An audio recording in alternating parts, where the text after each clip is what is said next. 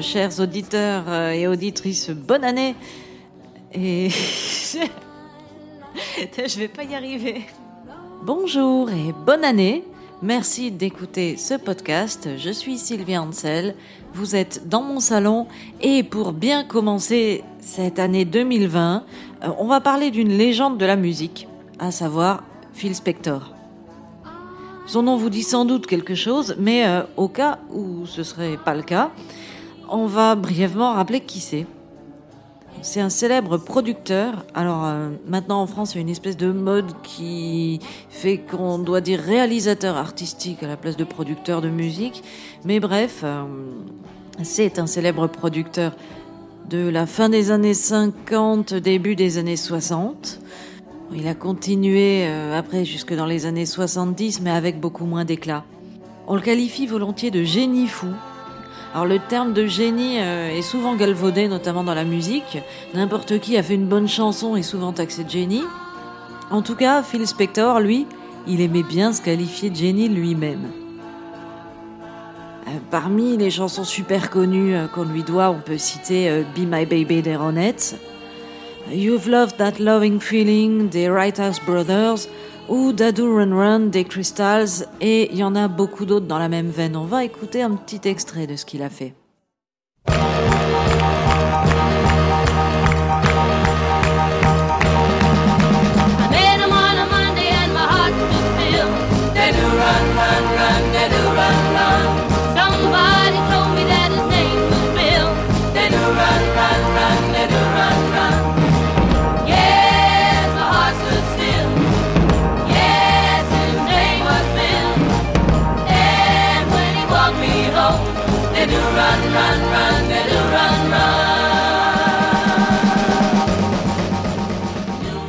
Phil Spector a aussi produit l'album Let It Be des Beatles, euh, leur chant du cygne.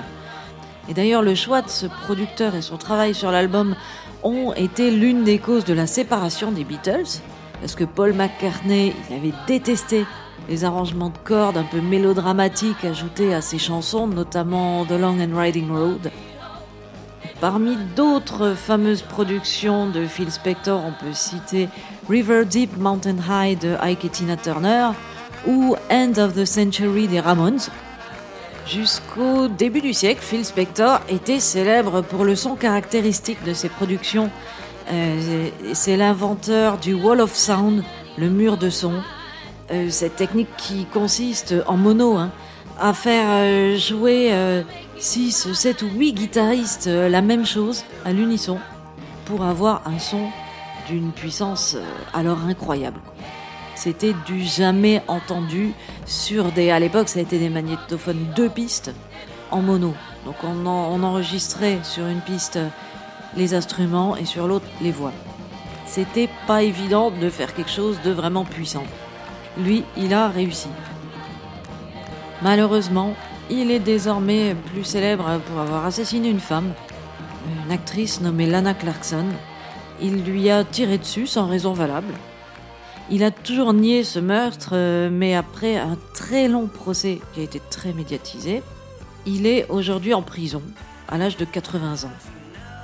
Ce meurtre euh, n'a finalement pas tellement étonné les gens qu'il connaissait, parce que Spector était connu pour avoir un pet au casque. Et il collectionnait les flingues. Souvent les deux ensemble, ça donne pas des résultats très heureux. Il avait menacé euh, à peu près tout le monde avec une arme, au moins une fois. C'était arrivé à Leonard Cohen, Ronnie Spector, son épouse, qui était aussi la chanteuse des Ronettes. C'est arrivé à Didi Ramon. Dans son autobiographie, euh, le bassiste des Ramones euh, se demande qui est-ce qui joue de la basse sur End of the Century, vu qu'il avait fui avant d'avoir enregistré une seule note. Ah oui, euh, Spector l'avait braqué avec son flingue, Didi avait pris peur et était rentré chez lui par le premier avion. C'est une réaction qu'on peut comprendre. Phil Spector était aussi quelqu'un d'extrêmement narcissique. Il aimait faire sentir aux musiciens qu'il avait tout pouvoir sur eux. Il les traitait comme de la merde, leur parlait mal, euh, il les faisait refaire 30 fois la même prise. Pendant des jours et des jours, il pouvait faire taper un batteur sur la caisse claire euh, juste pour trouver le bon son. Il était aussi connu pour ses retards extravagants. Il aimait bien faire attendre les gens plusieurs heures. Euh, c'est encore une manière d'affirmer son pouvoir. D'où le qualificatif de génie fou. dans cette émission, on va s'intéresser plus particulièrement à la chanson qui a été son premier tube, To Know Him is to Love Him. Parce qu'on le connaît comme producteur, mais on sait moins qu'il était aussi un excellent guitariste et un auteur-compositeur.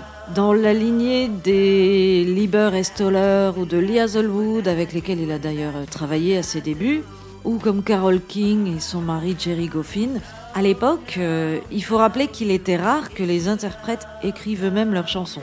Dans les années 50, on venait de s'apercevoir euh, que la pop musique pouvait rapporter beaucoup d'argent. Les ados sont mis à acheter des 45 tours. Et du coup, on s'est mis à fabriquer des tubes à la chaîne comme à l'usine. Dans le Brill Building à New York par exemple, il y avait des duos d'auteurs-compositeurs comme Carole King et Jerry Goffin qui avaient un petit bureau un peu comme dans nos bureaux euh, actuellement quoi euh, où il y avait un petit piano et ils passaient leur journée, ils pointaient hein, comme à l'usine et ils passaient leur journée à essayer de composer des chansons. Ensuite, il faisait écouter au patron qui décidait si la chanson valait le coup ou pas d'être enregistrée. Il décidait quel musicien allait jouer sur le disque et à quel chanteur ils allaient le faire interpréter. On est très loin de l'idée d'authenticité euh, qui va avec l'auteur-compositeur-interprète euh, tel qu'on l'a maintenant. Et depuis le mi-temps des années 60, en fait, c'est les Beatles, toujours eux, qui ont cassé ce schéma de pop fabriqué à l'usine en composant eux-mêmes leurs chansons. Et encore, c'est pas arrivé tout de suite. Au début, ils faisaient des reprises, quoi. Du coup, depuis le milieu des années 60, c'est devenu un truc, euh, un truc d'artiste. On écrit, on joue. Euh. Dans les années 50, c'était inconcevable de tout faire soi-même comme ça.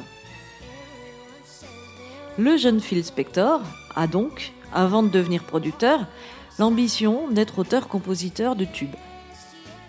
Il a à peine 18 ans quand il écrit To Know Him is to Love Him, qu'il joue avec un groupe qu'il a monté au lycée de Fairfax à Los Angeles. Le groupe s'appelle The Teddy Bears. Il l'a monté avec un pote d'enfance, euh, Harvey Goldstein, et comme chanteuse, euh, une copine de sa meuf, nommée Annette Kleinbard. C'est un groupe vocal, alors c'est absolument zéro rock'n'roll, zéro rebelle attitude.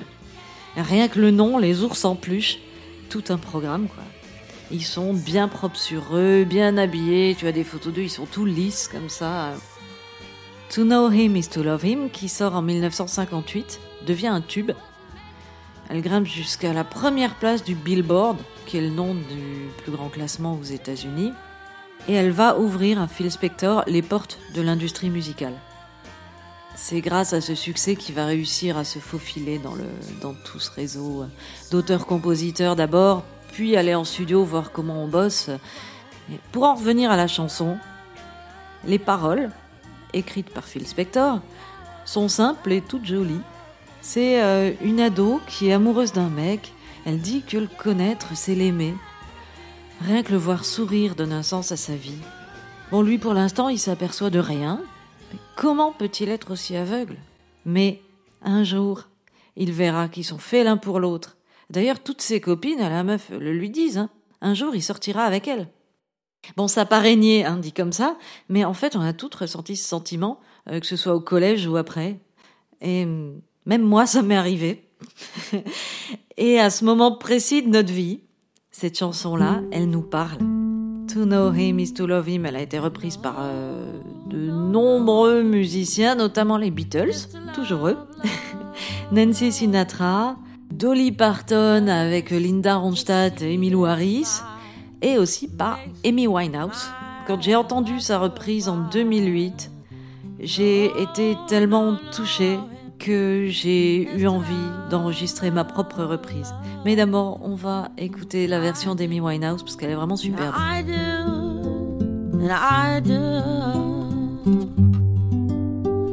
Oh, I'll be good to.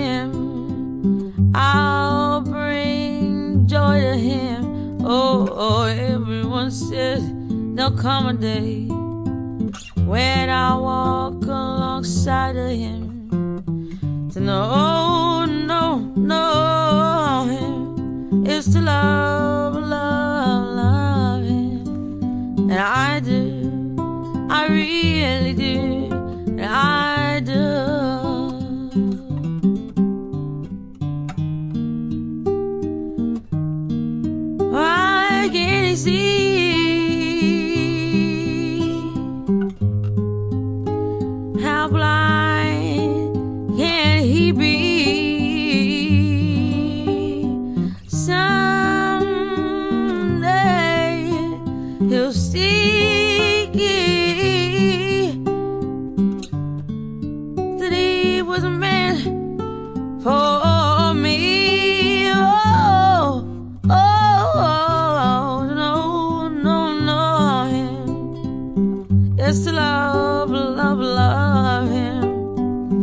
Just to see that smile, oh, it makes my life worthwhile. To know, oh, no, no, him.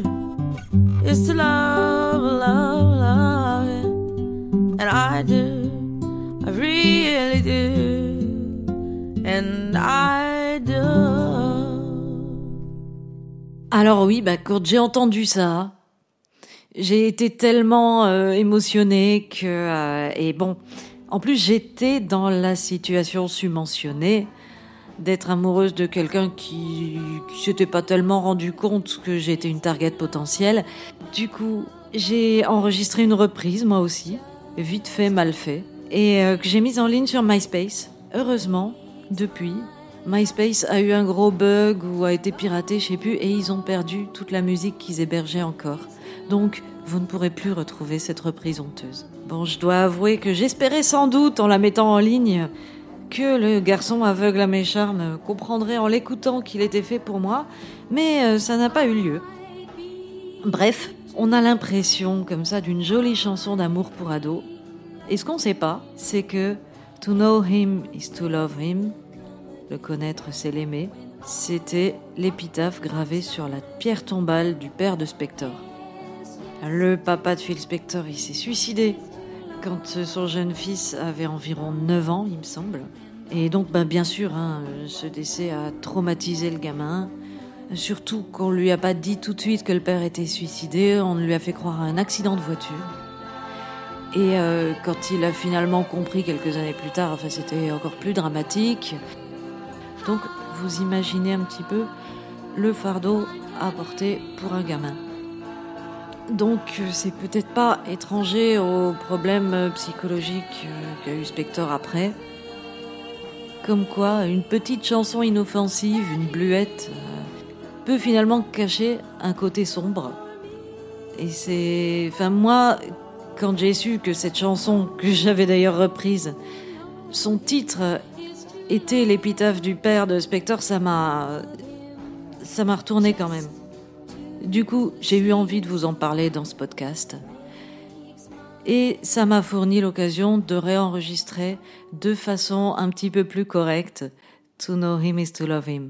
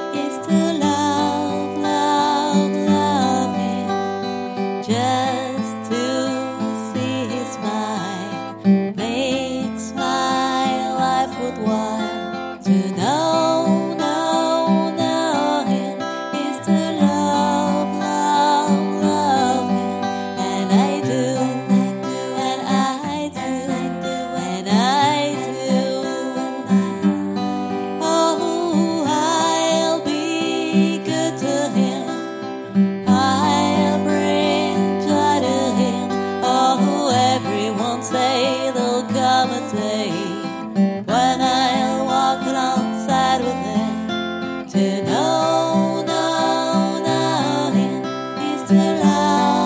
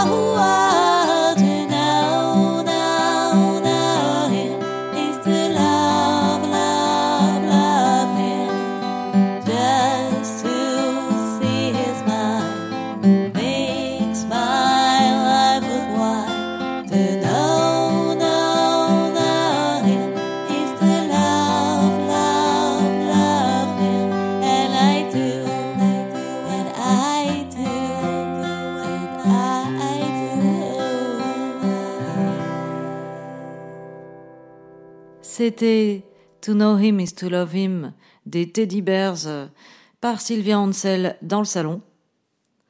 Cette émission a été réalisée par Joachim Robert et écrite par Sylvia Ansel avec l'aide de Mick Brown, enfin surtout de son livre intitulé Phil Spector, Le mur de son, qui est paru aux éditions Sonatine et dont je vous recommande chaudement la lecture. Il est un petit peu long, mais franchement, ça vaut le coup. Sur ce, c'est la fin de ce podcast. Si vous l'aimez, parlez-en à vos amis, mettez-lui des étoiles. En plus, maintenant, j'ai un smartphone, alors euh, je peux voir euh, tous les étoiles et les petits commentaires que vous avez mis euh, sur l'iTunes. Alors maintenant, ça peut en plus me faire plaisir. Donc vous gênez pas. Voilà, et je vous dis à la prochaine.